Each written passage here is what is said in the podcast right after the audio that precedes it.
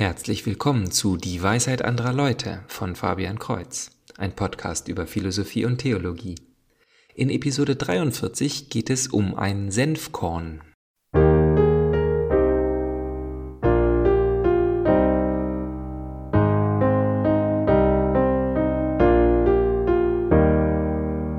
Worüber soll ich meinen nächsten Podcast machen? habe ich meine Kinder gefragt. Themen gibt es genug und ich habe in vergangenen Episoden größere Themen auf zukünftige Episoden verschoben, aber ich erinnere mich nicht mehr an welche. Vielleicht haben Sie, lieber Zuhörer, einen Wunsch, dann schreiben Sie ihn an dwal.fabian-kreuz.de.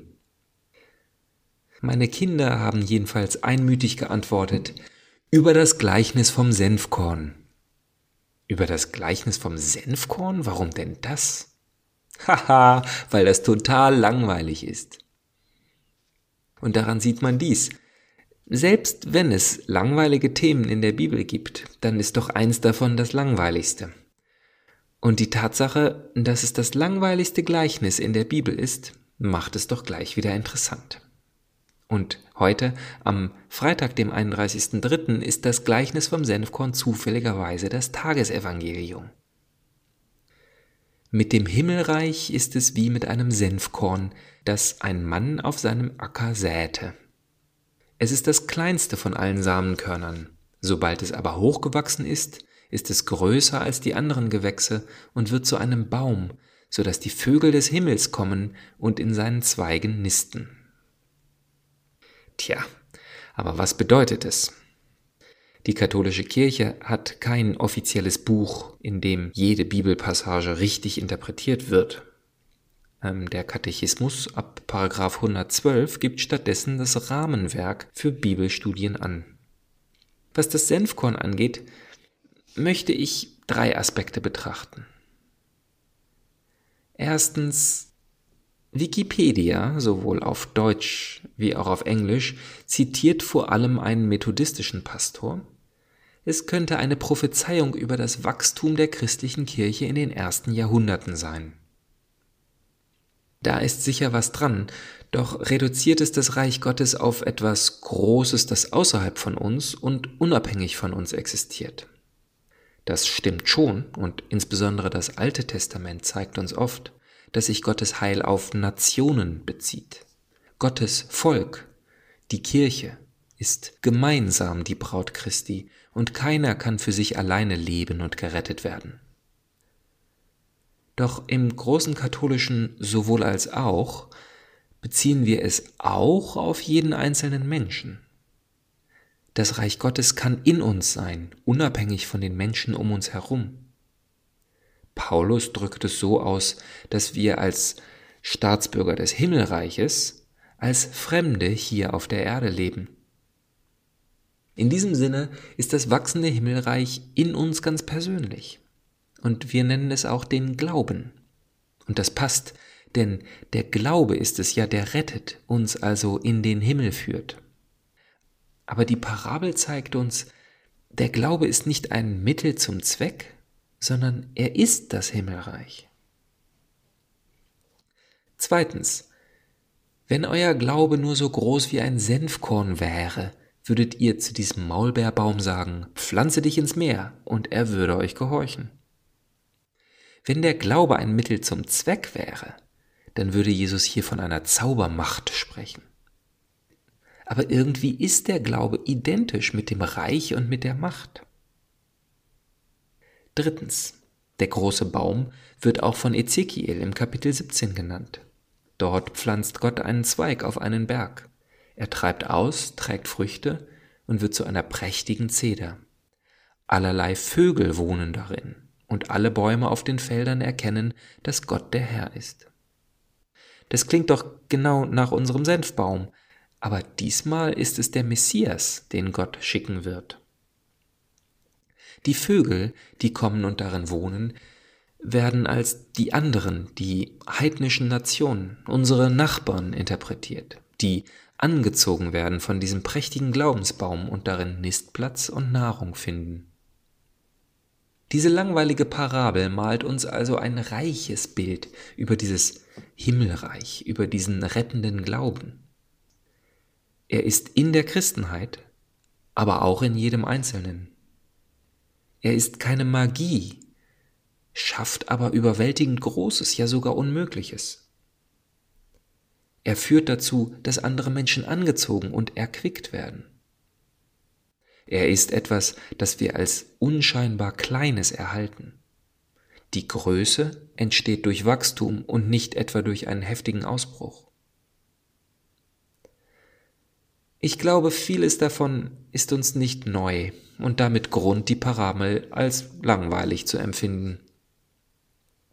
Einiges wissen wir im Prinzip, müssen aber immer wieder daran erinnert werden. Also lohnt es sich vielleicht doch, ein wenig länger über die einzelnen Punkte zu meditieren. Aber schließlich sind darin auch Sachen versteckt, die uns gegen den Strich gehen. Zunächst einmal sind wir dem Wachstum gegenüber ziemlich hilflos. Dafür spricht auch die Geschichte direkt vor der Parabel. Ein Mann geht und besät seinen Acker, dann geht er schlafen. Während er schläft, wächst das Korn, und der Mann weiß nicht wie.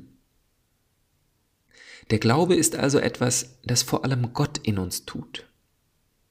Ja, ohne unsere freiwillige Mitarbeit wird nichts daraus, aber wir können es nicht schneller vorantreiben oder den Lauf der Dinge wirklich beeinflussen. Wir können den Keimling nicht mit den Fingern größer ziehen.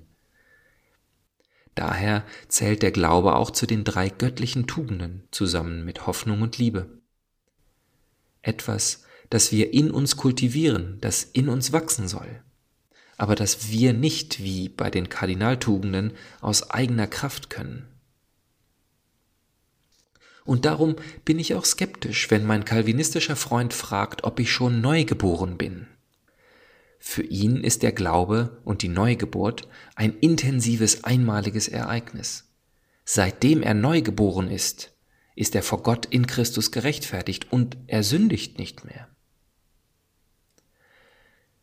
Dazu möchte ich mir die Heiligen und Flannery O'Connor und mich selber anschauen. Das berühmteste Einmalereignis des Glaubens hat sicherlich der heilige Paulus erlebt, als er auf dem Weg nach Damaskus vom Pferd geworfen und geblendet wurde. Aber dennoch sagte er nie, dass er in dem Moment neu geboren wurde. Und nicht nur blieb er drei Tage lang blind, wir hören auch über drei Jahre nichts von ihm, während er dies alles verdaut und im Glauben wächst.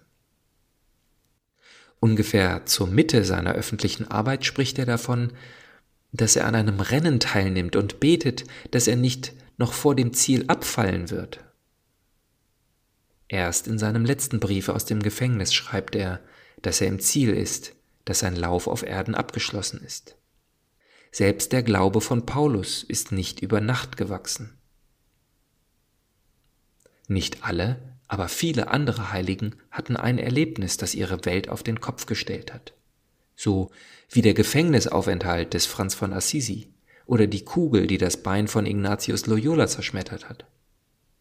In allen Fällen aber folgte eine Zeit der Stille, des Keimens, und auch danach hat sich ihr Glaube ihr Leben lang weiterentwickelt und im Glaubensbaum der Heiligen nisten tatsächlich die Vögel aus aller Welt. Man schaue sich nur die modernen Heiligen an, wie Karl Levanga, Pier Giorgio Frassati, Johannes Paul II. oder Teresa von Kalkutta. Ihr Glaube ist zu einem großen Baum geworden, hat Berge versetzt und das Unmögliche geschafft. Flannery O'Connor war eine Schriftstellerin aus den Südstaaten der USA. In ihren Geschichten findet etwas statt, das sie den Einbruch der Gnade Gottes nennt. Manchmal wird es angenommen und es wächst und trägt Früchte. Manchmal wird es abgelehnt. Selten bemerkt die Person in der Geschichte oder gar der Leser, dass ein Ereignis Gottes Gnade ist, denn oft genug empfinden wir es als zerstörerisch, so wie eine Blendung und ein Sturz vom Pferd, wie eine Gefangenschaft oder eine Kugel im Bein. Und mir geht es nicht anders. Es gab einen Moment, in dem Gott seinen Samen in mir gepflanzt hat, und obwohl es ein großes Ereignis war, nämlich das Abbrennen unseres Fahrradschuppens, hatte ich damals nicht bemerkt, dass es irgendetwas mit meinem Glauben zu tun hatte.